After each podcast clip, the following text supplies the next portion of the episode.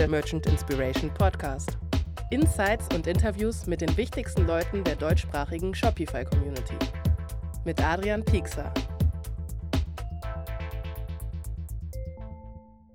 Bevor es losgeht, hier noch eine kurze Ansage, quasi Werbung für unseren neuen Unterstützer in 2024 bei Merch Inspiration. Es ist Gorgeous. Ihr werdet schon mal von denen gehört haben, die sind ja sehr umtriebig, machen viel. Viele großartige Brands hier auch im Podcast und auch drumherum haben auf jeden Fall auf Gorgeous gesetzt und nutzen das rund um Kundenservice. Also alles, was darum geht, halt eine gute Kundenexperience zu schaffen, die Kunden gut zu betreuen, den Kundenservice zu optimieren und auch zu automatisieren, da Effizienzen reinzubringen. Da hilft Gorgeous als Tool. Ist es quasi das ja, Shopify Pendant, quasi das Klaviyo des Kundenservices für halt eben Shopify. Deswegen schaut euch das an, wenn ihr noch äh, quasi viel Zeit verbinde, äh, verbringt auf eben Kundenservice, wenn da auf jeden Fall ihr denkt, dass da noch mehr geht, da ihr noch mehr rausholen könnt, nochmal viel besser halt eben die Leute bespielen könnt, dann guckt euch Gorgeous an. Es sind verschiedenste Brands, die auch hier ihr schon mal gehört habt, im deutschsprachigen Raum, die darauf setzen. Faye hat auch in einem unserer Podcasts darüber gesprochen und gezeigt, wie gut sie das Tool nutzen können, um halt noch besser die Leute ansprechen zu können. Bur war auf der Konferenz und hat darüber berichtet, wie sie Gorgeous nutzen und wie wichtig tatsächlich Kundenservice ist. Deswegen schaut mal rein, wenn das Ganze was sein könnte für euch. Ich freue mich auf jeden Fall. Ihr werdet hier noch öfters von Gorgeous auf jeden Fall hören. Willkommen zu einer neuen Ausgabe des Merchant Inspiration Podcast. Heute wird quasi Geschichte geschrieben. So viel würde ich fast behaupten wollen, weil ich hier mit zwei ganz großartigen Persönlichkeiten digital zusammensitzen darf. Wir machen zum allerersten Mal, äh, Jan, ich glaube, in unserem Podcast war es so, dass wir gesagt haben, ey, es wäre eigentlich mal ganz cool, wenn wir bei der nächsten Shopify Editions zusammenkommen und zusammen dann auch noch mit dem Roman vielleicht gemeinsam mal gucken, wie eigentlich so das Ganze war, wie die, wie die Features waren, was die Updates sind und das Ganze mal durchgehen und durchspielen. Und genau das haben wir jetzt quasi getan. Wir haben den Worten Taten folgen lassen. Deswegen freue ich mich riesig, dass ihr beiden hier heute zugeschaltet seid und wir quasi ein Shopify Editions Winter 2024 Special machen. Ähm, deswegen willkommen im Podcast Roman und Jan. Äh, ja, Adrian, tausend Dank. Äh, Freue mich heute nochmal hier sein zu dürfen. Also mein Name ist Jan Frei und ich betreibe den YouTube-Channel Coding with Jan. Ähm, ist inzwischen einer der größten im Bereich Shopify Development, Shopify Programmierung und dazu gibt's noch eine Online-Schule, wo wir halt den Leuten wirklich, ja, wo wir Leute in diesem Bereich auch ausbilden. Das ist so mein Zugang. Ja, hallo und ich äh, bin Roman, ich bin seit äh, vier Jahren äh, bei Shopify in unterschiedlichen Rollen, aber sozusagen die Funktion war immer die gleiche, nämlich ähm, zum einen unser Tech-Stack zu evangelisen, vor allem in Europa und zum anderen PartnerInnen zu erklären, wie man mit Shopify Dinge baut. Das ist so mein Job. Das heißt, beide auf jeden Fall tagtäglich schon eher Shopify eine gewisse Relevanz. Roman, bei dir ist es dein Arbeitgeber. Insofern das vielleicht auch relevant für den Hintergrund zu wissen, äh, wenn du dich zu bestimmten Themen äußerst oder wie du dich äußerst, dass man das halt eben entsprechend einschätzen kann. Aber deswegen umso spannender natürlich auch nochmal deinen, deinen Blickwinkel zu haben aus quasi Shopify heraus, auch irgendwie nochmal deine Sichtweise zu haben. Und Jan, du bist ja auch quasi von der technischen Seite sehr affin äh, aktiv drin, hast einen der, der größten YouTube-Channels und Co. und entsprechend auch international eine, eine ganz andere Sichtweise. Und ich versuche versuche nochmal so mit meiner Wenigkeit vielleicht auch nochmal den Blick dann eben aus der deutschen Brille heraus äh, von, von Brandseite, von, von dem, was wir in der Agentur auch immer wieder miterleben, mit reinzubringen. Bin gespannt auf jeden Fall. Mal gucken, wie das Ganze hier so aufgeht. Vielleicht als Intro auch nochmal, jetzt wissen wir ja schon mal so, wer ihr seid, was, was, warum ihr quasi hier seid und ähm, was für eine Shopify-Expertise ihr mitbringt. Vielleicht ganz kurz nochmal so als Intro zu Shopify Editions. Es ist ja immer mal wieder, es ist jetzt nicht das erste Mal, dass es Shopify Editions gibt. Es gibt schon länger.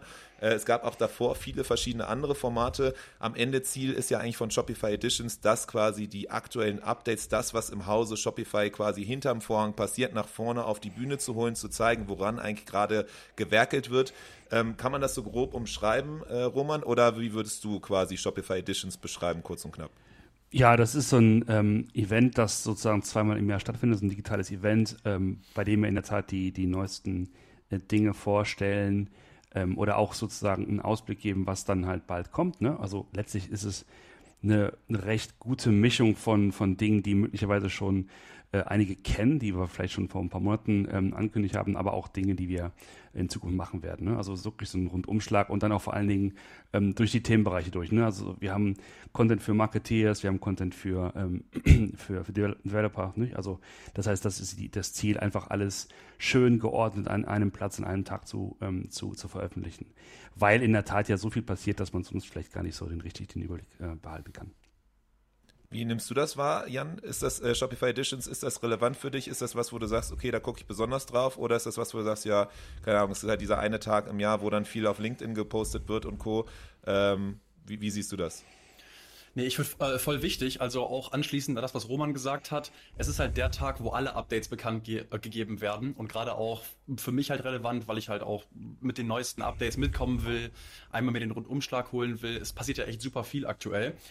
Und auch die Community, habe ich das zumindest Gefühl, ist immer super hyped auf diesen Tag. Auf LinkedIn passiert viel, wie du gesagt hast.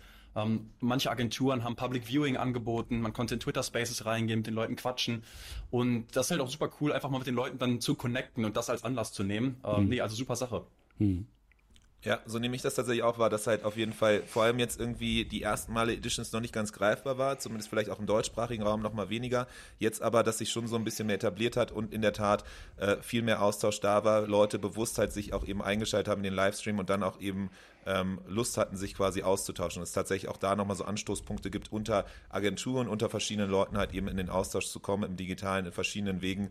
Deswegen das mega spannend. Und auch wir haben ja so die Chance, jetzt hier entsprechend mhm. heute so zusammenzukommen und darüber mal zu sprechen. Tatsächlich eine Sache vorneweg, weil es hört sich immer ganz gut an und Roman, du bist ja, du weißt ja, ich bin auch äh, manchmal so ein bisschen der, der nervige Kritiker, der immer so ein bisschen mal mit so äh, Beigeschmack quasi manchmal die äh, unangenehm, ich weiß nicht, ob unangenehm Fragen, aber die nicht so schönen Fragen stelle ähm, oder manchmal so ein bisschen den Finger in die, äh, äh, drauf zeigen möchte. Ähm, Shopify Editions hört sich mal mega geil an. Wenn man das erste Mal, ich erinnere mich auch noch dran, als ich das erste Mal quasi geguckt habe, so man ist immer geflasht, äh, euphorisch, äh, denkt so, was für coole Features kommen. Ich sehe es auch immer wieder bei Reaktionen von quasi Händlerinnen und Händlern, die dann äh, direkt äh, am nächsten Tag eine E-Mail schreiben und sagen so, hey, cool, was verändert sich jetzt für uns? Wann können wir die neuen Features einsetzen? Und äh, dann kommt immer bei so einem näheren äh, Blick quasi drauf auf die Sache, merkt man dann doch manchmal, Shopify ist am Ende auch sehr gut im Marketing und schafft es auch immer ganz gut, den Fokus auf Visionen zu legen und den Ausblick zu geben. Und manchmal äh, merkt man dann gar nicht so sehr oder erst beim Blick in die Details, dass es dann leider doch eher noch mehr Vision ist als tatsächlich Alltag mhm. und gelebte Praxis und vieles eben von diesen Updates gar nicht so sehr sofort nutzbar sind oder auch eben gar nicht in dem Maße, wie man es irgendwie denken würde. Wie ist so deine Sichtweise darauf? Ähm, beziehungsweise, ja genau, wie viele von den Updates sind wirklich jetzt ab heute relevant, nutzbar, spannend? Oh, super Frage. Also ich glaube, was, was, man, was, was man sagen muss, ist, dass natürlich die Editions komplett frei und offen für alle möglichen Zielgruppen sind. Ne? Also wir sehen ja HändlerInnen, PartnerInnen, EntwicklerInnen, JournalistInnen, InvestorInnen, alle gucken drauf. Leute, die aus Versehen Spotify äh, sozusagen oder ne, wollten Spotify finden, haben Shopify gesucht so. Ähm, also kommen unfallmäßig drauf. Und es gibt Leute, die sind halt seit ein paar Jahren dabei. Es gibt ein paar Leute, die, die kommen erst gerade sozusagen drauf du musst ja, du musst ja schauen, dass du quasi kommunikativ halt irgendwas findest, was für alle so ein bisschen was bietet. Ne? Du bist ein alter Hase, du weißt ganz genau, hey, Checkout Extensibility gibt es schon seit Ewigkeiten, was, was wollt ihr mir jetzt hier erzählen? Ne? Aber in der Tat gibt es halt auch viele, die, für die es halt total das, das, das erste Mal ist. Ähm, weil es eben sozusagen so viele Informationen gibt, die, die, die im E-Commerce rum, rum, ähm, äh, äh rummeandern sozusagen. Und ähm, ja, deswegen glaube ich, dass es wichtig ist, dass man diese Breite abgibt und ganz und, und sozusagen was die Vision angeht. Ne? Wir können ja vielleicht konkret sagen, dieses Thema, äh, äh weil es ein, eine riesen Frustration äh, ist und war mit diesem Variant Limit, ne? dass wir das erhöhen, dass wir das sagen, ey, das wird jetzt quasi erst nächstes Jahr wirklich rauskommen, aber es gibt allen entsprechend die Chance, darauf hinzuarbeiten, also App-Entwicklern, weißt du, allen, möglichen Agenturen, da mitzuarbeiten. Das heißt, du kannst ja nicht immer sozusagen sofort alles ähm, punktgenau kommunizieren, weil du ja in gewissen Dingen auch viel, viel Vorlauf brauchst. Ne? Also das heißt, wenn du das so, so ein bisschen berücksichtigst, dann, dann glaube ich, erklärt sich mehr, warum wir das tun, was wir tun, aber in dem Punkt gebe ich natürlich recht. Also es ist natürlich auch viel, ähm, was, was, was, was ähm, was wir, was wir ähm, erzählen, was die Vision unter, unterfüttert. Gibt Dinge, die es wirklich nur in den USA gibt zum Beispiel, ne? und das auch seit längerer Zeit und auch absehbar nicht in Europa. Ähm, aber wie gesagt, das ist eben halt dann ähm, das, was die äh, Nordamerikaner sozusagen lesen wollen. Ne? Also wir müssen tatsächlich versuchen, also lange Rede, kurzer Sinn, ähm, einfach diese Bandbreite abzubilden. Okay, das heißt, man kann es eher so ein bisschen als so eine Art Einblick in die Produktroadmap nehmen, so Shopify öffnet sich und lässt quasi teilhaben darüber, was eigentlich passiert und man darf nicht zu verkopft auf die Sache gucken, dass man sagt, ja okay, hä, das sind jetzt aber gar nicht Updates, die ab heute da sind, sondern im Gegenteil, man muss es eher so sehen, als man wird mit auf die Reise genommen, kriegt Einblicke dahingehend und eben im Laufe dieser Zeit versteht man dann halt eben und kann einschätzen, okay, was passiert da eigentlich und man kann sich so ein bisschen drauf einstellen und wird quasi gar nicht erst überrascht von irgendwie Neuheiten, sondern weiß dann eben, was da kommt. Das klingt sehr viel charmanter so. Ja, genau so ist das. Sehr gut. Jan, wie siehst du das als jemand, der auch eben tagtäglich damit dann eben hantiert zu tun hat? Äh, wenn du solche Updates siehst, ähm, siehst du das, pflichtest du da Roman bei oder, oder was ist so dein Eindruck dann, wenn du diese Updates siehst, die, diese Mischung zwischen Euphorie ja. versus Frustration? Ja, voll. Also es ist natürlich auch super, diese, diese Hype-Community zu kreieren, dass alle auch irgendwie Bock haben auf neue Updates. Und ganz einfach auch aus der Business-Brille macht es natürlich Sinn, weil wenn man erstmal diese ganzen Features ankündigt und dann auch guckt, okay, wo gibt es vielleicht gutes Feedback zu oder was wollen die Leute unbedingt sehen, kann man da ja vielleicht auch noch ein bisschen den Fokus drauf legen. Ähm, also aus, aus Marktrecherche-Sicht und aus Business-Sicht macht das natürlich auch voll Sinn. Okay, so das heißt so Shopify Editions kurze kurze Eindrücke gekriegt, falls äh, manche Leute hier noch zuhören und gar nicht so genau das einschätzen können. Roman, du hast jetzt ja gerade auch schon mal angeteasert äh, mit bestimmten Updates, die genannt wurden. Lass uns doch da mal direkt reinstarten. Tatsächlich mal mit Jan. Ich hatte jetzt hier Roman immer den Vortritt gegeben, deswegen Jan, äh, vielleicht kannst du ja mal so ein bisschen äh, deinen Eindruck, deine Einschätzung geben. Was war so für dich äh, die, wenn du auf, auf die diesjährige Editions äh, guckst, auch im Vergleich zu den Jahren zuvor oder den letzten Malen, das findet ja tatsächlich zweimal im Jahr statt. Ähm, was war so dein Eindruck? Sticht da irgendwas besonders hervor oder irgendwie alles so wie immer?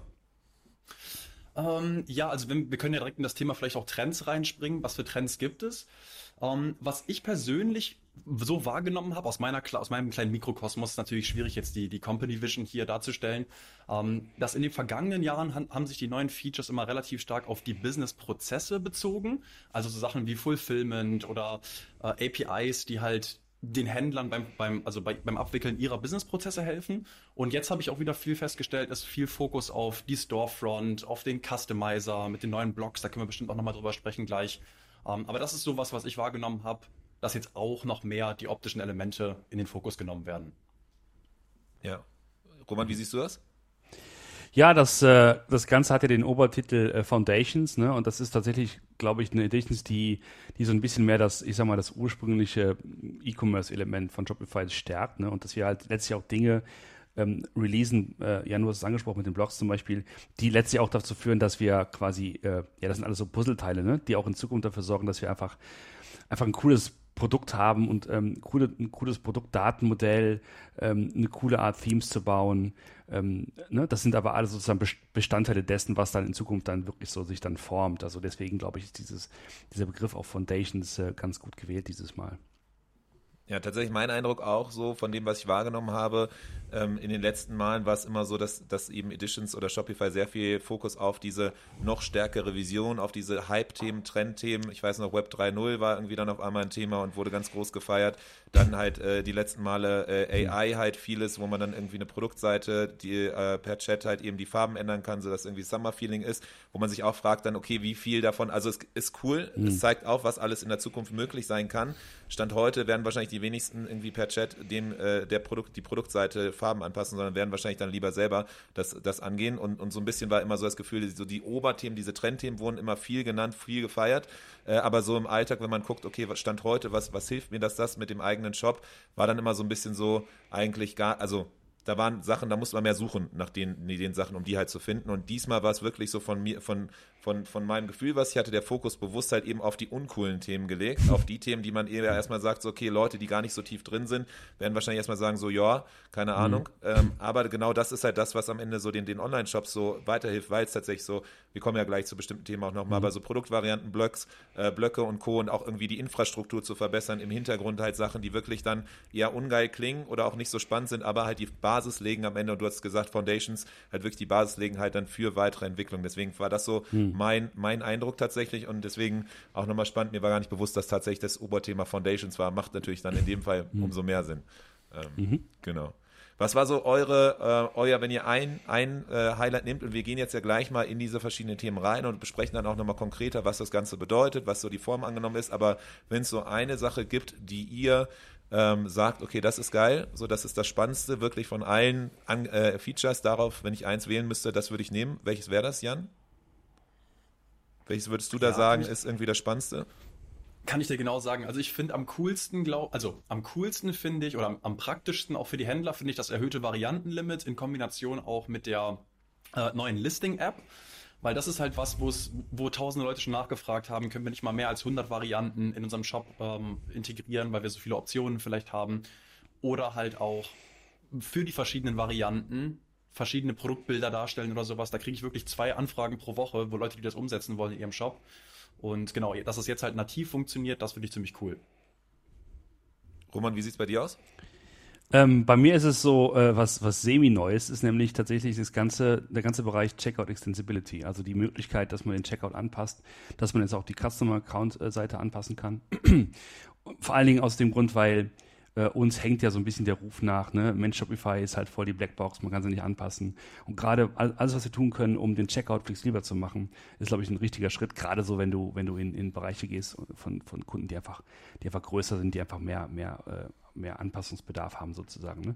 Also das finde ich persönlich sehr, sehr interessant. Und dieses ganze, dieses ganze sozusagen äh, Thema Shopify Functions, was da so drin steckt, ne, dass wir also wirklich eine Methodik jetzt gefunden haben und ausbauen, mit der man im Grunde genommen eine Software-as-a-Service-Plattform durch eigenen Code, der auf der Infrastruktur läuft, einfach erweitern kann. Das ist schon ziemlich cool, also technologisch gesehen. Und ähm, das ist sozusagen erst der Anfang, ne? Und ich glaube, das ist wirklich eine, eine sehr coole äh, Entwicklung damit mit Checkout Extensibility.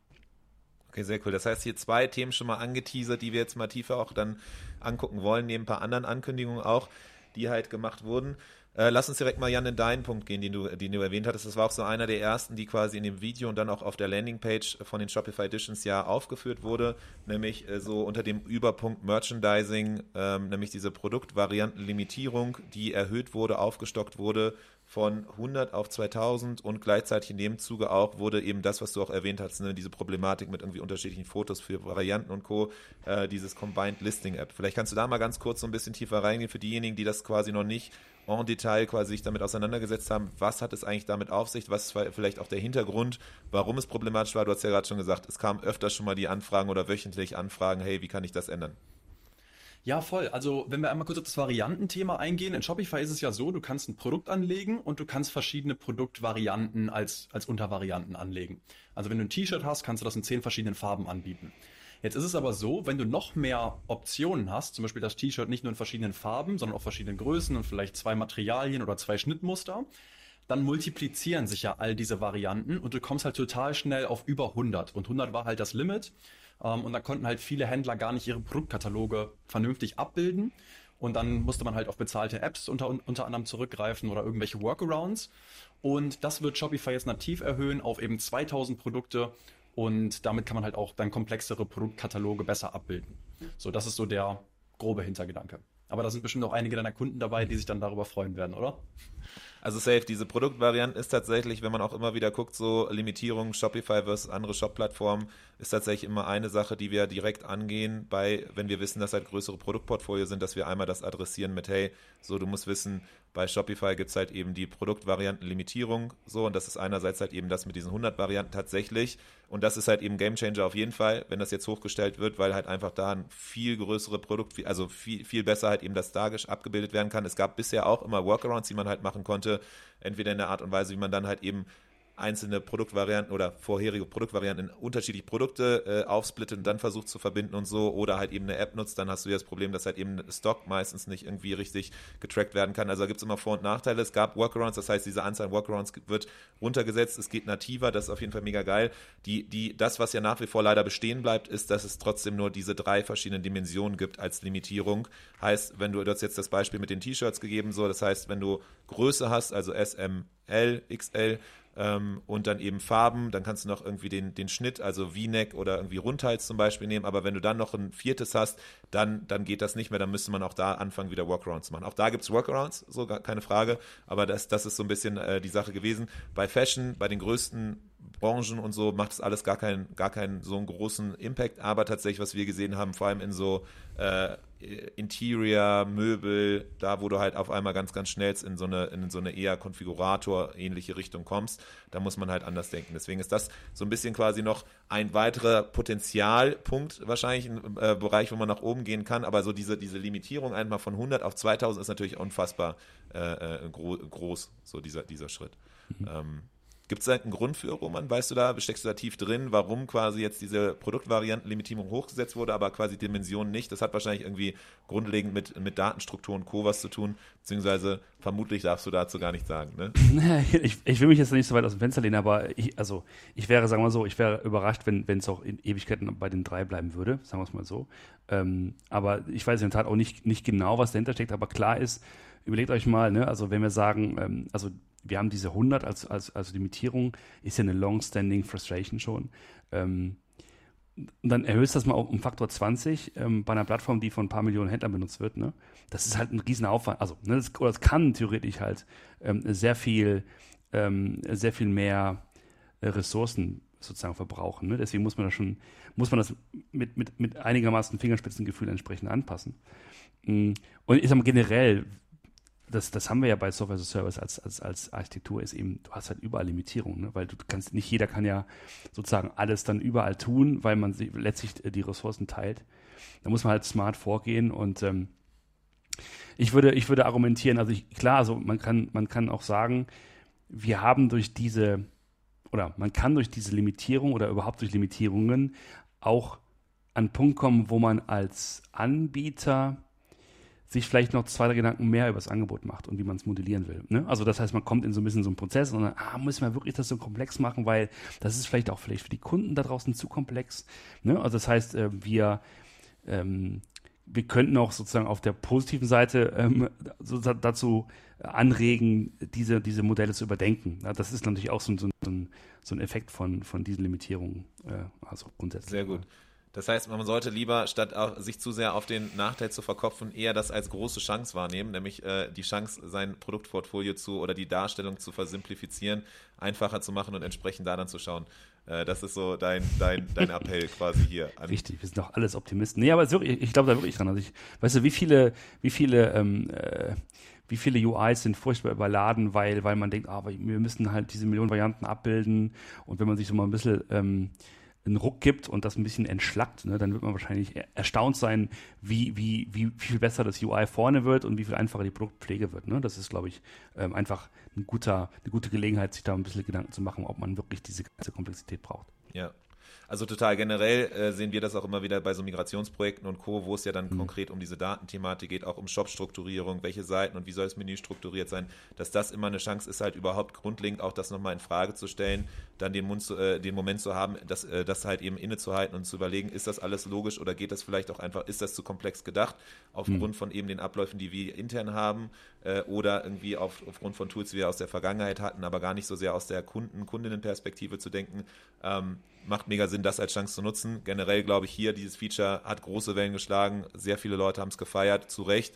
Äh, hm. Ist eher dann die negative Kritik, okay, es braucht ein bisschen, bis das Ganze, glaube ich, ausgerollt wird. Ich weiß gar nicht genau, wann, äh, innerhalb des, bis Ende des Jahres oder so wurde angekündigt. Oder genau, wir haben es, glaube ich, 2024 gesagt als, als ähm, Developer-Preview. Ähm, wir, wir, wir arbeiten da mit den ganzen App-Entwicklern zusammen, dass es entsprechend auch gut läuft. Und ich glaube, grob ist halt Anfang nächsten Jahres ange, äh, angeplant, eingeplant, glaube ich, für Launch. Okay, das heißt, man muss noch so ein bisschen äh, ähm, ja, äh, Nerven zeigen, Ruhe bewahren, aber das ist halt auch die Sache, ne? was man ganz schnell vergisst, ist halt, dass ein riesen Rattenschwanz an, an eben äh, Aufgaben, die damit einhergehen, nämlich sämtliche Apps alleine schon, die dann irgendwie darauf mhm. aufbauen und auch irgendwie andere Tools und Abläufe und Co. Deswegen, das ist halt, darf man nicht vergessen, dass da natürlich dann eben bestimmte Abläufe sind. Das sieht man ja auch bei, bei den Umstellungen auf den Checkout und Co. Deswegen macht mega Sinn, ähm, mhm. So, das auf jeden Fall ein großes Feature. Jan, du hast jetzt auch schon da das andere angeteasert, was in dem Moment halt auch erwähnt wurde, nämlich die Combined Listing App und eben die Problematik, dann eben bestimmte Informationen auf Variantenebene darzustellen. Vielleicht kannst du da nochmal ein, zwei Sätze zu sagen.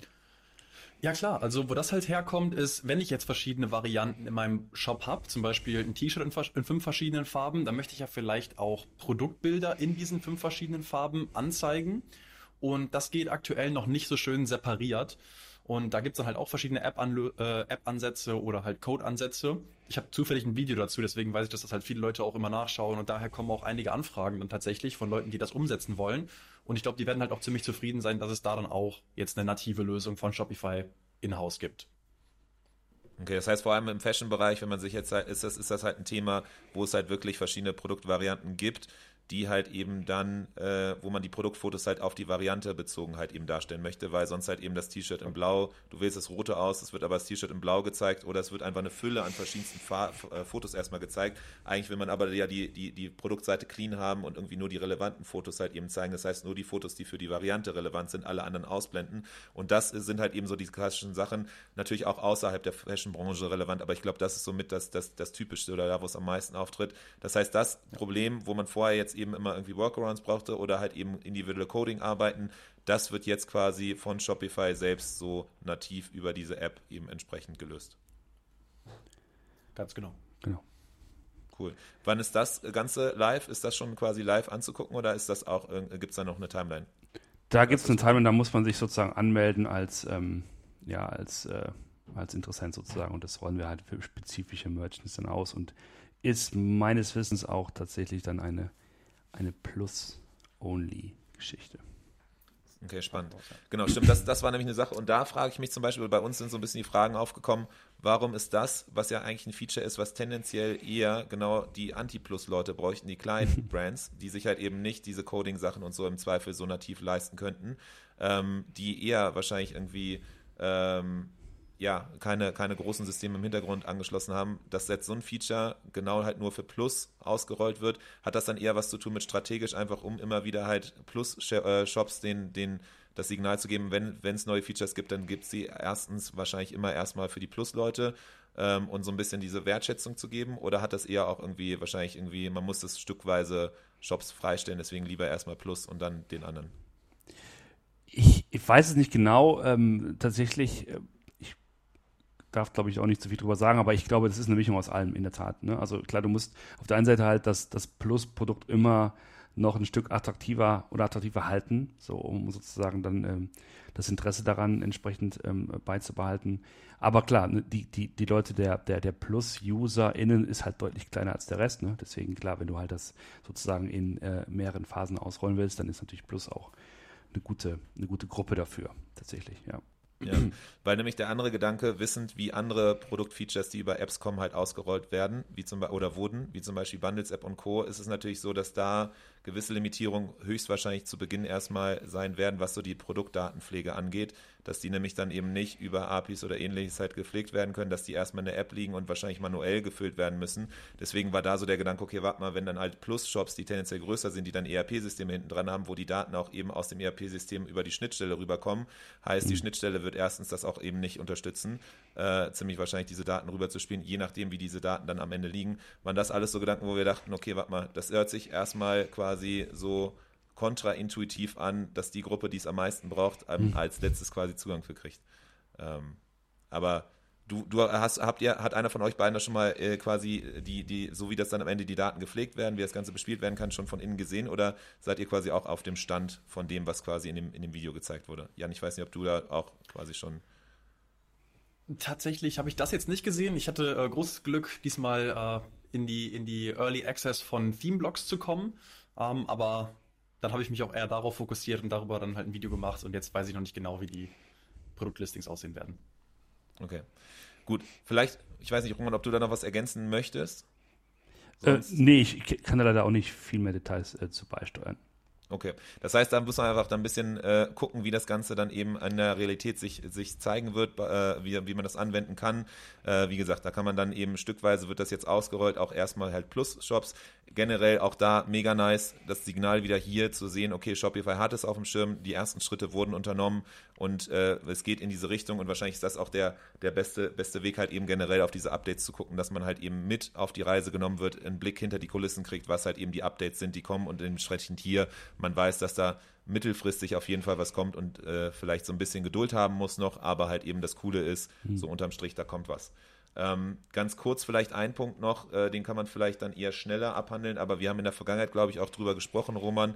Ähm, so Store, per, äh, Storefront Performance ist ja auch ein Thema immer wieder gewesen, an dem Shopify dran rumwerkelt, äh, immer wieder weiter halt eben die Performance optimiert, äh, sei es dann eben im Checkout oder auch im Shop und äh, irgendwann dann, ich glaube vor zwei Jahren oder so, wurde dann das Update gemacht, dass halt auf einmal der Page Speed Score äh, gezeigt wurde im Shopify Dashboard selber drin. Jetzt wurde das Ganze noch einen Schritt weitergegangen. Es wurde angekündigt, dass auf jeden Fall eine Storefront Perfor Performance Dashboard mit eingeführt wird. So. Was ist so deine Sichtweise darauf, Roman? Ähm, ja, das haben wir, richtig. ähm, was, äh, also sie, sie, sie misst sozusagen, ich kenne das leider nur oberflächlich, sie, sie misst sozusagen tatsächliches ähm, Userverhalten auf den, auf den Seiten, unabhängig von, vom, ähm, vom Speed Score von Lighthouse, äh, von Google. Aber ähm, wie genau das implementiert ist und was genau gemessen wird, kann ich dir im Detail oder euch im Detail noch gar nicht sagen. Das ist in der Tat was, wo ich mich noch ein bisschen einarbeiten muss. Ähm, aber in der Tat ist es so, dass, wie du schon richtig sagst, das natürlich eine Hauptmetrik ist ne, für viele da draußen, die wissen wollen, ähm, wo und wie äh, die Shops entsprechend performen. Dass wir es einfach jetzt noch zugänglicher machen, dass du ohne ein Drittanbieter-Tool ähm, das halt sofort im, im Admin sehen kannst. Ja, also alleine, dass es halt eben präsent ist, dass es direkt im Admin ist, zeigt mhm. ja nochmal, dass dann eben der Fokus mehr drauf gelenkt wird und durch diese Präsenz dann halt eben da einfach nochmal Shops wahrscheinlich geholfen wird, einfach äh, nochmal mehr zu leiten, darauf zu gucken. So, das wäre so meine mhm. Einschätzung. Ich weiß nicht, ob du da noch ergänzend nicht wirklich. Ich finde es halt auch cool, dass jetzt einfach ein bisschen mehr Details auch dann verfügbar sind, anstatt eine Zahl und du weißt eigentlich gar nicht, wie setzt sich das jetzt genau zusammen. Um, ähm, und ich hatte auch schon den einen Screenshot gesehen, da sah es halt dann auch so aus, dass so Sachen beurteilt werden wie, wie lange dauert es, bis die ersten relevanten Inhalte angezeigt werden. Was dann auch die wahrgenommene Ladegeschwindigkeit für den User natürlich nochmal beeinflusst. Genau, und da hat man dann auch verschiedene Dinge, auf die man sich vielleicht fokussieren kann, wenn einem das wichtiger ist als, oder eine Sache vielleicht wichtiger ist als die andere. Ja, dann lass uns doch mal direkt weitermachen, sonst halt eben Haken hinter, damit wir hier noch die ganzen anderen, es sind ja über 100 Features oder 100 Features äh, laut äh, eigener Aussage von Shopify, die, die angekündigt wurden. Ähm, so, deswegen, wir können natürlich nicht auf alle eingehen, aber so ein bisschen die Highlights äh, ganz gerne nochmal draufgehen. Ähm, deswegen vielleicht nochmal, was, was mein persönliches Highlight war, einfach weil es auch da perspektivisch gesehen natürlich super spannend ist äh, und bisher sehr, sehr klobig der Umgang ist mit der normalen Shopify-Suche. Die, äh, die, die Semantic Search wurde es ja, glaube ich, genannt, also quasi so eine AI-unterstützte ähm, Suche, äh, wenn man halt eben die Shopify-eigene Filter- und Such-App halt nutzt, die ja extrem stark ist, von denen wir größter Fan sind auf jeden Fall bei uns. Ähm, so und auch eigentlich mittlerweile allen, allen Brands das immer äh, so mit an die Hand geben, weil einfach mega gut nativ, während halt vorher andere Apps da immer so ein bisschen Probleme bereitet haben. Aber eine Sache war immer so ein bisschen, die auf Unverständnis gestoßen ist, dass halt eben bei Suche halt, wenn es nicht genau die gleichen Wortlaute sind, wenn es nicht genau diese ganzen, diese stumpfe manuelle Arbeit ist, dass halt eben die Schlagworte hinterlegt werden, dass dann manchmal halt eben bestimmte Produkte nicht ähm, bei bestimmten so zusammenhängenden oder sinnvollen äh, Suchbegriffen halt eben angezeigt werden. Und von dem, was ich so mit, äh, von dem, was ich so verstanden habe, in dem Beispiel zumindest, wie es suggeriert wurde, ist ja dann so, dass auf Basis von AI das integriert ist und quasi man diese lästige manuelle Pflegearbeit gar nicht mehr machen muss als Händlerin oder Händler, eben diese Schlagworte zu hinterlegen, sondern dass das alles quasi AI-basiert dann eben kommt, sodass dann auch rein theoretisch irgendwie Sätze oder ähnliches in die Suche, Shopsuche irgendwann mal eingegeben werden können, weil man sagt, okay, ich brauche was irgendwie für meinen Sommerlook und dann werden halt irgendwie automatisch eher Kleider angezeigt als irgendwie Winterjacken, so die Hoffnung zumindest. Mhm. Ähm, und das soll ja dann quasi durch diese AI-Powered Search App quasi ähm, funktionieren oder kommen, ne? Oder was ist so eure Sichtweise? Ich weiß nicht, wer, wer da gerne als erster zu, zu was sagen will. Ich glaube, Jan, ich hatte dich eben quasi offiziell schon auserkoren, deswegen vielleicht sagst du da mal kurz ein, zwei Sätze. Ja, also genau das Beispiel, was du halt eben beschrieben hast, ist super und das ist natürlich vor allem auch dann spannend, wenn wir halt komplexere Produktkataloge kriegen. Also wenn wir jetzt über 2000 Varianten reden und dann halt die richtigen Produkte zu finden, wird halt auch immer schwieriger. Und soweit ich weiß, wird die AI auch dann basierend auf den Optionen gewisse Filter oder, oder gewisse äh, Vorschläge machen. Aber da habe ich mich noch nicht so tief eingelesen. Ähm, also zitiert mich jetzt bitte nicht, aber ich bin gespannt, was kommt. Ja, das ist halt unsere, unsere First-Party-App, eine Search Discovery, die hat das sozusagen ähm, ähm, in, in, integriert, ist ja sozusagen die Art und Weise, wie wir auch oft äh, diese neuen äh, Bereiche sozusagen erweitern, indem wir eben halt die Apps, die dazugehören, entsprechend erweitern.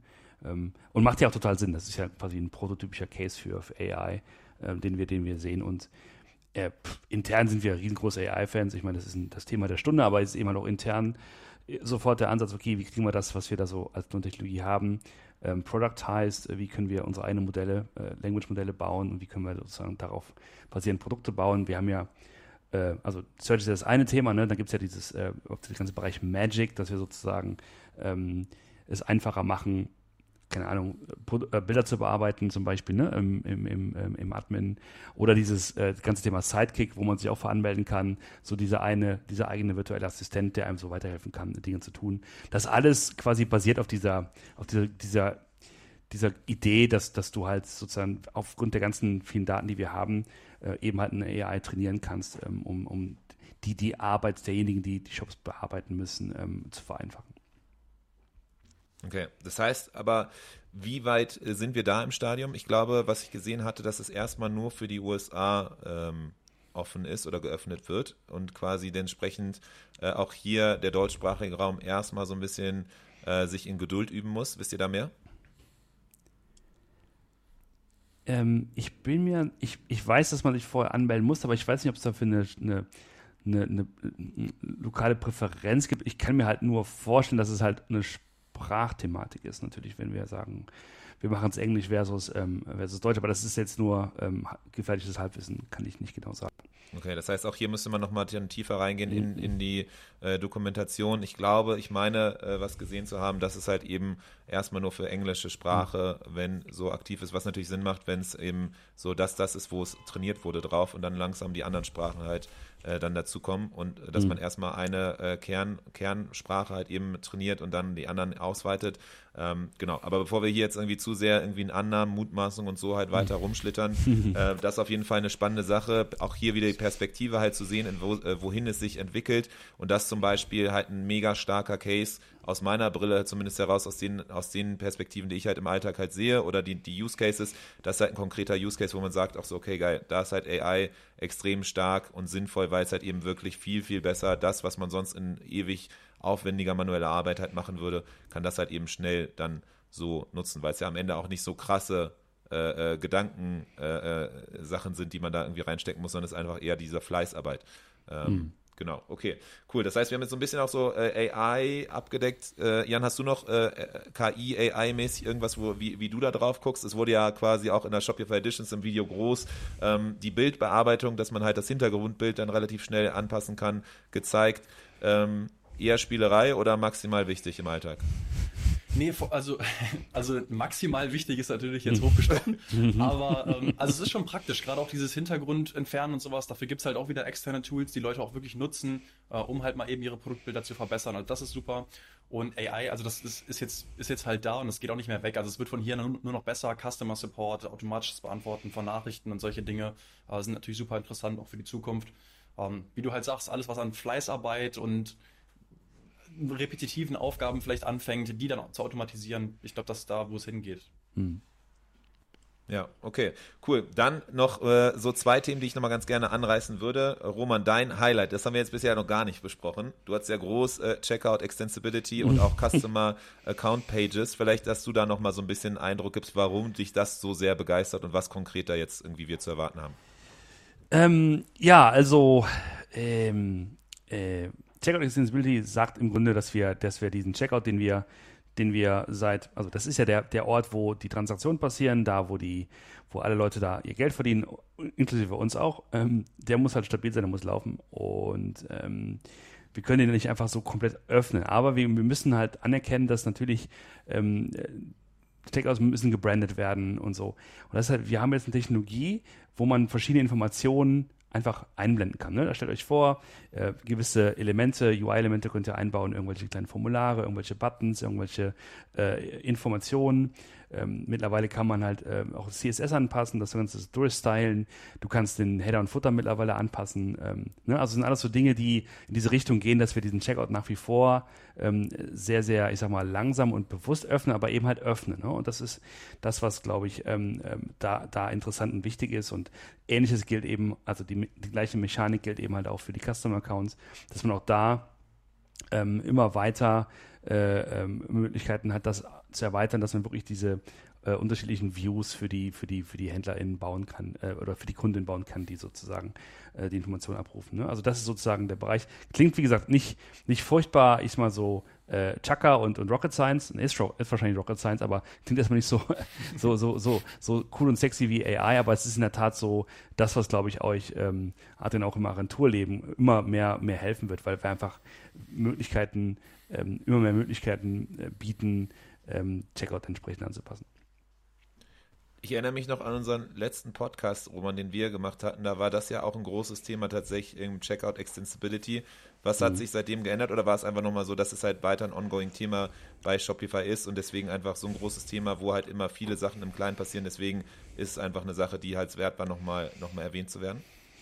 Äh, ja, ja, also ganz grundsätzlich einfach, es gibt einfach mehr APIs für die Functions, es gibt einfach mehr unterschiedliche oder mehr, mehr, mehr äh, ein, Einhängpunkte, sozusagen mehr Punkte, an denen du Dinge machen kannst. Also es wird quasi, es wird granularer und umfangreicher. Also das Portfolio wird einfach größer. Du hast einfach mehr Werkzeuge, um, um diese Seiten anzupassen. Genau. Ja, und Hintergrundgedanke damals, als wir auch darüber gesprochen haben, du hast jetzt ja auch schon äh, erwähnt, ist halt einfach diese Stabilität. Diese Stabilität in der Performance, die Stabilität halt eben in diesem ganzen äh, Checkout-Prozess. Und das Ganze ist jetzt ja auch eben so erweitert quasi auf die Kundenaccounts. Auch das ja eben so die gleiche Logik wie halt im Checkout, die auch auf die Kundenaccount-Pages dann eben äh, greift. Warum braucht es das aber auf der Kundenaccount-Seite? Äh, Weil so, so aus der rein praktischen äh, Sichtweise von uns als Agentur zum Beispiel, wenn wir halt eben so gewöhnt sind, das ist natürlich auch so ein bisschen vielleicht der, der Gewohnheitsrhythmus drin. Wir sind gewohnt, dass es war schon immer so, so warum muss das jetzt irgendwie sich ändern? Ähm, dass auf einmal vorher was war, wo man halt relativ easy die Kundenaccount-Page sehr nice anpassen konnte, jetzt auf einmal verhältnismäßig umständlich ist, weil man in Blöcken denken muss, nicht mehr in der ganzheitlichen Seite und entsprechend äh, eben auch auf einmal für jede, jeden Block quasi eine eigene App bauen muss. Ähm, so, warum, warum braucht es das auch? Ist es auch Performance, ist es Stabilität, ist es irgendwie, was hängt da noch mehr hinter, was ich einfach gerade nicht sehe? Genau, also es hat letztlich Infrastrukturgründe, ne? weswegen wir das machen, äh, weil wir sozusagen die gleiche, die gleiche Engine sozusagen nutzen können, um diese ganzen Seiten so zu bespielen und ähm, naja, wenn du dir überlegst, du kannst halt, äh, du machst halt ein, ein, weiteres Ökosystem auf, in dem du halt äh, mehr Möglichkeiten bietest für, für externe ähm, weiß, Apps zu bauen, die sozusagen ihren Content embedden können in diese, diese Teile der, des, des, der Account-Seite. Ne? Du machst also einfach das Ganze flexibler, wenn du so willst. Ne? Also öffnest das Ganze fürs App-Ökosystem zum Beispiel. Okay, also auch dieser App-Ökosystem-Öffnung, äh, dass da auch noch neue Möglichkeiten entstehen, auch das halt ein ja. bewusster Schritt, nochmal da Möglichkeiten einfach für die Community zu geben. Ja, ganz genau. Äh, plus, das ist heute noch nicht gar nicht aufgekommen, aber natürlich ähm, ist auch ein ganz großer Push, den wir, den wir ähm, schon seit seit längerer Zeit ähm, ähm, vollziehen, ist halt das ganze Thema B2B und im B2B gibt es eben noch ganz andere Anforderungen an so eine äh, Detailseite, äh, Quatsch, an so eine äh, Accountseite zum Beispiel, ne? ähm, dass da entsprechend äh, die ganzen ähm, GroßhandelseinkäuferInnen entsprechende andere Informationen brauchen. Ne? Und das ist ja auch so ein Riesenthema, dass das auch, äh, dass wir ständig halt weiterentwickeln. Ja, da, da hätte ich gleich auch noch mal ein paar so, so, so Eindrücke, die zwischen den Zeilen, ich meine, rausgelesen zu haben oder rausgehört zu haben, aber dazu dann gleich mehr. Jan, ähm, da noch irgendwelche, deine Eindrücke zu Checkout und, und Account? Äh, ja, grundsätzlich, also Checkout Extensibility ist ein Thema, das mir auch riesen Spaß macht, vor allem, weil verschiedene Shopify-Nutzer da sehr verschiedene Vor- und Nachteile von haben und dann treffen auch mal gerne hitzige Meinungen aufeinander. Und ähm, ja, vielleicht kann man es aus der Sicht einmal der Programmierer sagen. Die haben natürlich ähm, eine super Auftragslage, weil auch alle Händler von Checkout.liquid und Shopify Scripts rüber migrieren müssen zu Checkout Extensibility. Auf der anderen Seite ist deren Nachteil halt, die müssen sich auch in die ganzen neuen Technologien einarbeiten, gucken, wie läuft das jetzt, müssen dafür mhm. Zeit schaffen. Ähm, auf der Händlerseite haben sie halt kurzfristig diesen Pain, dass sie jetzt halt wechseln müssen und Migration ist immer mit Aufwand verbunden. Danach aber deutlich oder deutlich mehr Möglichkeiten, auch andere Apps vielleicht zu installieren, äh, schnell mal eben Anpassungen einfach runterzuladen oder zu installieren halt in, in App-Form. Und dann auf der Shopify-Seite ist natürlich auch, ähm, da hatte ich damals noch mit jemandem gesprochen intern, da geht es natürlich auch um rechtliche Themen einfach, weil sie halt im Checkout auch erweiterbar machen müssen in, in bestimmten Vorgaben und Richtlinien. Ähm, da bin ich jetzt auch nicht tief drin. Aber ja, also so hat halt jede Zielgruppe verschiedene Mhm. Interessen und äh, das ist immer ganz interessant, wenn die dann auch ungefiltert aufeinandertreffen. Und Mhm. ja, da bin ich auch sehr gespannt, was da noch so kommt. Sehr gut. Also ein Freund der hitzigen Diskussion, das ist ja in der heutigen Zeit gar nicht mehr so sehr, dass Leute überhaupt Lust auf Austausch und Diskussionen haben quasi. Äh, insofern freue ich mich, dass du da auf jeden Fall ein Freund von bist. ähm, ohne das jetzt weiter kommentier äh, zu kommentieren, ähm, ähm, gehen wir nochmal auf den letzten Themenbereich ein, nämlich äh, Blöcke. Äh, da hast du ja auch gesagt, da hast du besondere Einblicke, äh, hast irgendwie, glaube ich, auch ein Video dazu, glaube ich, dann released. Deswegen vielleicht nochmal dein, was fasziniert dich an dieser Neuerung quasi der, der, der ganzen Thematik? Genau, also das ist jetzt aus technischer Sicht natürlich sehr interessant, weil, also vielleicht mal ganz kurz, Sections auf der Homepage, die werden ja programmiert von, von eben Theme-Entwicklern und häufig ist es halt so, dass Sections sich gemeinsame Elemente teilen. Also sagen wir mal, einen Button brauchst du fast überall oder mal so ein Textelement. Und vorher war es jetzt so, dass die Programmierer das immer dann einzeln bauen mussten, für jede Section teilweise ihren Code kopieren mussten. Und wenn du dann, sagen wir mal, in der Zukunft einen von diesen Button oder alle Button ändern möchtest, musst du das immer in jeder Datei einzeln machen und deine Änderungen halt manuell übertragen. Genau, und da wird es jetzt halt einen zentralen Ort geben, halt einen globalen Ordner mit all deinen Blocks und dann musst du nur noch die Anpassungen da machen. Das heißt, das vereinfacht so ein bisschen den Development-Prozess, das ähm, reduziert auch Kosten unter anderem, weil halt weniger Zeitaufwand dann da ist. Und das ist halt auch ein Riesenthema noch ähm, mit all den anderen Features, die jetzt ausrollen. Zum Beispiel Meta-Objekte, das war jetzt ähm, letztes Jahr ein Riesending. Und dann wird es vielleicht auch ein bisschen einfacher, die vernünftig abzubilden auf dem Frontend, also auf der Website oder auch in Bezug auf die neuen Flex-Sections. Die wurden auch letztes Jahr im, im Sommer angekündigt, wo man dann einfach mit dem Customizer per Drag and Drop seine Sections vergrößern kann, verkleinern kann. Ähm, genau, und da, da bin ich auch sehr gespannt. Und deswegen habe ich auch am Anfang gesagt, dass aktuell auch wieder viel in die Storefront investiert wird oder zumindest von meinem Gefühl. Genau, und das ist halt auch das, was den Shop visuell Mhm. ausmacht. Also das heißt so dieses Gefühl oder ein weiterer Schritt dahingehend, dass halt einfach über den Theme Editor, die Shopify Storefront, da einfach viel mehr Flexibilität, Möglichkeiten reinkommen. Nochmal mehr quasi wirklich dieser weitere Schritt äh, Richtung Landingpage Bilder in Shopify, dass da nochmal mehr Flexibilität reinkommt. Der, der große Switch war ja quasi Online Store 2.0 vor Jahren, wo dann eben auf einmal wirklich man eigene Landingpage, also Page-Templates anlegen kann, Blöcke rumschieben kann, was man vorher noch auf der Startseite machen konnte. Und jetzt quasi wird das aber weiter, ruht Shopify sich nicht darauf aus, sondern es geht weiter, es wird mehr Flexibilität halt eben weiter reingebaut. Okay, gut. Roman, irgendwas da dahingehend zu ergänzen? Oder das, was Jan sagt? Das, was Jan sagt, plus ich kann auch Buzzword loswerden, nämlich Low-Code, No-Code. Ne? Das ist natürlich äh, das Ding, das, das, das Thema der Stunde halt. Ne? Wie kann man das schaffen, dass man äh, ohne äh, wirklich programmieren zu können auch äh, ja, komplexe Designs umsetzen kann im, im, im Editor. Okay, aber das ist auf jeden Fall mega spannend, weil das natürlich, also so, so mein, äh, vom Rückblick her der letzten Jahre, das, was das wichtigste, glaube ich, Feature war, was Shopify äh, rausgehauen hat, war tatsächlich Online Store 2.0. Diese ganze Flexibilität, das war einfach unfassbar. Und es ist einfach sehr schön zu sehen, dass da weiter Schritte gegangen werden und immer weiter halt eben geguckt wird, wie man diese Storefront von Shopify weiter äh, ver verbessern, optimieren kann. Ähm, Gibt es irgendwelche Features noch? Ich weiß, irgendwie Shopify äh, bringt jetzt oder hat offiziell auch eine eigene Abo-App raus äh, angekündigt. Ich würde vermuten, es ist trotzdem nicht das Ende der anderen äh, Subscription-Apps, weil es immer dann, wie bei allen Apps auch, als Shopify zum Beispiel Shopify E-Mail rausgebracht hat oder auch andere äh, Apps oder auch die, die Bundle-App und Co. Es deckt quasi die, die Basics ab, so der 80-20-Ansatz, aber halt eben die Brands, die halt wirklich dann tief reingehen wollen, die brauchen dann immer noch bestimmte Use-Cases, die brauchen Edge-Cases und da muss halt eben einfach dann, äh, oder das deckt halt eben dann die Shopify-eigene App, zumindest zu Beginn jetzt erstmal nicht ab. So würde ich es einschätzen. Wie seht ihr das? Ja, Roman vielleicht. Ich sag so, also äh, genau, also das heißt, ja, kann ich gar nicht anders sagen. Also wir, natürlich ist wichtig, dass wir, dass wir weiterhin unser App-Ökosystem haben und dass wir halt entsprechend Räume dafür lassen und nicht irgendwie quasi in jeden Bereich rein wollen, alles irgendwie, ne, alles selber machen wollen. Das geht ja gar nicht. Ne? Deswegen genau so. Die Basics sind abgedeckt so für die Leute, die wirklich mal so ein bisschen damit reinschnuppern. Aber klar, ähm, du hast in jedem Bereich halt wirklich Profis und die haben weiterhin ihre Apps und die, die werden benutzt und die haben natürlich ihre komplette ähm, äh, Daseinsberechtigung, ist ja, ist ja klar. Ja. Ja. Okay, cool. Hm. Jan. Hier würde ich mitgehen, wollte ich eigentlich nur sagen. okay, sehr gut.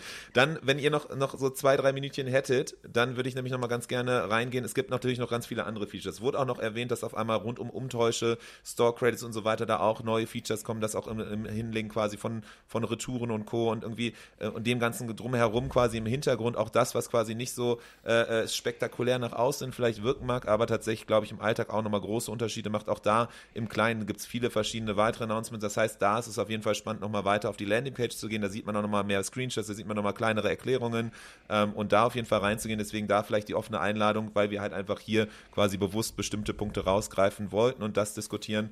Ähm, Gibt es irgendwas, was aber, wo ihr sagt, so, boah, bevor das jetzt hier genannt wird, äh, können wir nicht aufhören?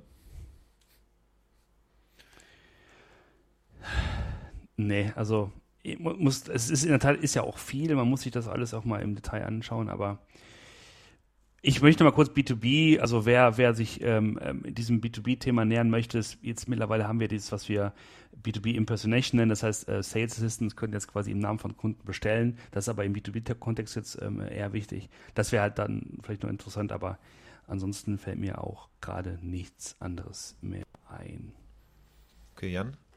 Nee, ich finde auch, wir haben die wichtigsten Punkte abgedeckt. Ähm, was gegebenenfalls noch interessant ist oder was ich persönlich interessant finde, ist Shopify Flow. Ähm, das ist jetzt nicht neu, aber da sind auch noch ein, zwei neue Features für rausgekommen. Auch Stichwort No-Code wieder, einfach, dass man so verschiedene Automatisierungen auch bauen kann. Ähm, nutzen wir bei uns im Unternehmen auch ganz viel. Also Automatisierung jetzt nicht Shopify Flow spezi speziell. speziell. Ähm, aber ja, wer, wer, das interessiert, vielleicht mal da einlesen und mal reinschauen. Ähm, da bin ich auch sehr gespannt, was da noch kommt in Zukunft.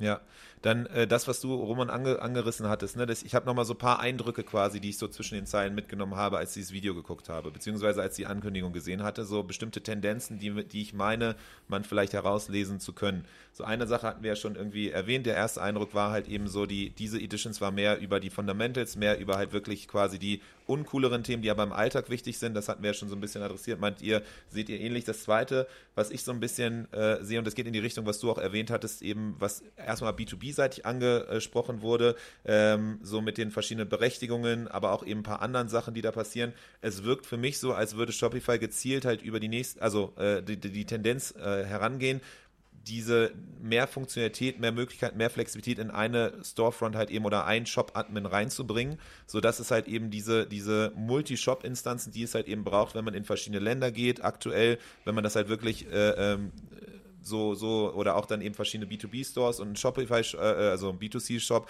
Also man braucht ja in verschiedenen komplexeren Situationen quasi verschiedene Multi-Shop-Instanzen. Und mein Gefühl ist, dass immer mehr halt auch reingegangen wird von Shopify, diese Flexibilität in einem Store reinzuarbeiten, durch eben Berechtigungen, durch eben andere Möglichkeiten. Shopify Markets war ja auch ein Schritt schon dahin. Die Berechtigungen sind jetzt ein weiterer Schritt. Auf mich wirkt es so, als wird, äh, als versucht Shopify so Stück für Stück halt eben das, den einen Shop zu stärken, sodass es vielleicht perspektivisch eines Tages gar nicht mehr diesen Multishop-Instanzansatz so in dem Maße braucht, wie es den jetzt heutzutage braucht. Äh, wie seht ihr das? Jan, du nickst so ein bisschen verhalten. Ja. Ja. Ja, also ich habe mich letztes Mal oder äh, letztens nochmal intensiv mit Shopify Markets auch auseinandergesetzt.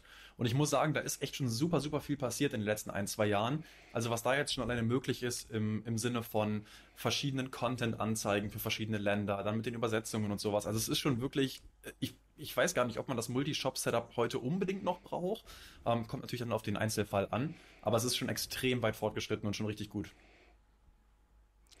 Ähm, Du, ich weiß nicht, ob, ob, das, ob wir, ob wir jetzt sagen können, wir haben dann Strategie äh, oder Strategiewechsel, aber ich sag mal so, die, Ober, die obere Mission ist halt immer Dinge zu vereinfachen. So, ne? Und weißt du selber, Multi-Store-Setup heißt, du musst irgendwie schauen, dass du die irgendwie die ganzen Sachen singst und so, hast mehr, also mehr, mehrfach einen Pflegeaufwand und wenn du es schaffen kannst, auf, auf eine smarte Art und Weise, und das ist ja Markets zum Beispiel, zu sagen, ey cool, neu, neuer Markt, neues Land, neue Währung und dann ist es da, ne? Neu, und dann hast du einfach eine neue Domain. Und das ist ja, ist ja einfach eine wahnsinnige Vereinfachung. Und man, man darf nie unterschätzen, dass halt der allergrößte Teil der der Kunden da draußen, die auf der Plattform laufen, sind eben halt äh, kleinere Businesses, die einfach keine Zeit haben. So, ne? Also es muss halt flott gehen und ähm, ähm, oder es muss halt sozusagen smart gehen, es muss automatisierbar sein und dann ähm, dann ist das, glaube ich, ein guter Weg. Am Ende des Tages geht es ja darum, wie kannst du diese verschiedenen Kontexte abbilden. Ne? Also du hast diesen Kontext B2B in Dänemark ne? und heißt das dann, ähm, ist die schnellere Variante, einen neuen Store zu machen, den zu sinken mit einem alten Store, äh, mit dem Store aus Schweden oder ist es einfach easier, es in einem Store zu machen? Ne? Und ich glaube so, ja, diesen Kontext möglichst fluffig sozusagen abzubilden im, im, äh, in, der, in der Technik ist, glaube ich, so, dass ähm, das Ziel ne? und das alles schön, ähm, also die Prozesse ja. auch effizienter zu machen. Okay, und dann das, das andere, was, was so die ganzen Tendenzen halt hin, und Jan, du hast das erwähnt mit den äh, Blogs, äh, nee, mit den, mit den äh, Meta-Objects und so weiter und so fort und dann auch den Sachen, die jetzt wieder angekündigt wurden. Es wurden ja auch Textfelder, die dann eben einheitlicher gemacht werden und Co. Es wirkt auf mich auch so, als würde Shopify gezielt dieses große Problem, was ja aktuell besteht, jedes Team ist quasi unterschiedlich, jedes Team irgendwie äh, geht anders, dann muss es irgendwie aktualisiert werden, dann müssen aber wieder Inhalte neu, neu befüllt werden, weil es irgendwie bestimmte Inhalte im Theme-Editor liegen, bestimmte äh, Inhalte aber im, im quasi Admin, dass das ganze Thema auch weiter quasi angegangen wird und quasi Stück für Stück aufgeräumt wird, sodass eigentlich am Ende immer mehr Inhalte aus dem Team herausgezogen werden, mit der Perspektive oder der, der Hoffnung, zumindest meinerseits, so wenn ich da drauf gucke, dass dann irgendwann die Aktualisierung von Themes relativ easy machbar sind ähm, und man nicht jedes Mal wieder quasi diese Inhalte neu befüllen muss. Das wirkt auf mich so zumindest, dass diese Tendenz zu sehen ist. Äh, würdet ihr auch so sehen? Hm. Ja, also vor allem die hm. Datenpflege vereinfachen und dann das Darstellen, No-Code, hm. Low-Code, No-Code, dann über Customizer-Settings und so. Also das kann auf jeden Fall sein, hm. dass das dahin geht. Hm. hm. Okay, sehr gut. Dann, Roman, letzte Frage vielleicht nochmal an dich. Äh, es gibt ja, es wurde ja angekündigt im B2B-Kontext diese verschiedenen äh, ähm, Zugriffe quasi für verschiedene Sales-Mitarbeiter. An dem Beispiel wurde es ja genannt, dass man dann auf bestimmte Kundendaten zugreift. Der äh, Mitarbeiter A auf irgendwie die und die Kunden, der andere auf die und die Kunden.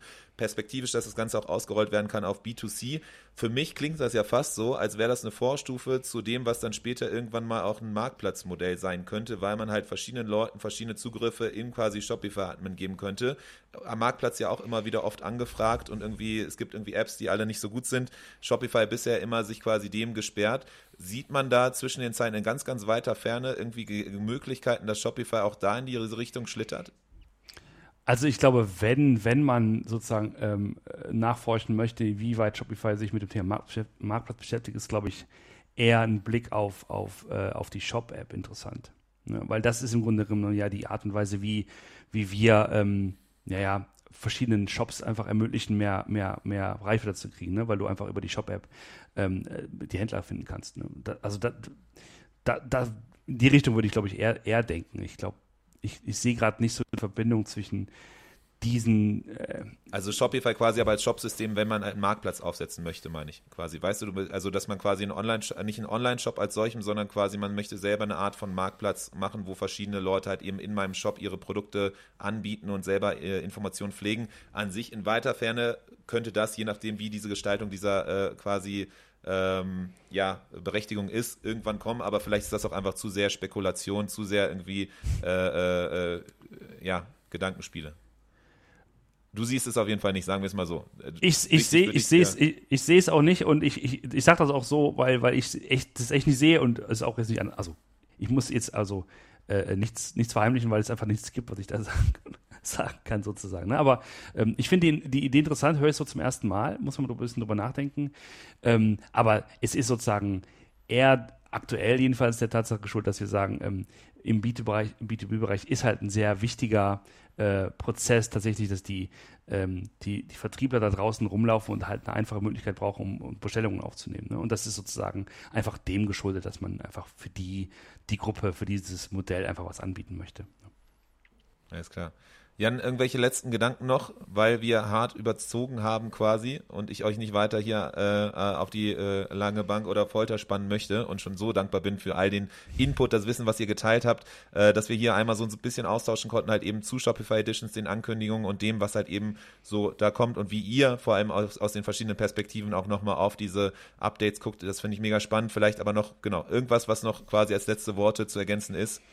Ähm, nee, hätte ich jetzt gar nicht. Ich glaube, wir haben auch super viel unter einen Hut bekommen und wenn ein Video länger wird, dann hat das ja meistens auch einen guten Grund oder es gab äh, Gesprächsbedarf. Und ähm, deswegen, ich finde es cool, dass du das der deutschen Community hier auch zugänglich machst. Ähm, ich bedanke mich tausendmal für die Einladung und äh, fand es cool, mal mit euch wieder in der Runde hier zu sitzen. Dem bleibt nichts hinzuzufügen. Äh, fand ich auch total schönes Gespräch und ähm, äh, ja, ich, ich hoffe, wir, wir haben euch neugierig gemacht auf, äh, auf die Editions und einfach mal selbst reinzuschauen und äh, rauszuprobieren, was wir da so gemacht haben. Adrian, auf jeden Fall cool, dass du es hier auf die Beine gestellt hast. Auch danke für die Einladung. Sehr gerne. Wir sehen uns dann in einem halben Jahr wieder, je nachdem, ob hier überhaupt Leute dann zuhören oder nicht. Das müssen wir dann, das äh, zeigen dann die, die Daten quasi, das zeigt das Feedback. Ich fand es auf jeden Fall mega spannend und äh, zumindest so ab und an mal eben zusammenzukommen, um so ein bisschen so eine Einschätzung zu geben, auch gemeinsam quasi als so quasi deutschsprachiges Sprachrohr oder irgendwie die deutschsprachige Perspektive zumindest drauf zu gucken, finde ich mega spannend. Deswegen Riesendank, dass ihr da wart. Auf jeden Fall nicht das letzte Mal. Ich freue mich und äh, ja, bis zum nächsten Mal. Macht's gut. Dankeschön. Macht's gut. Danke. Tschüss. Das war der Merchant Inspiration Podcast in dieser Woche. Wenn du es noch nicht getan hast, abonniere uns. Bis zum nächsten Mal.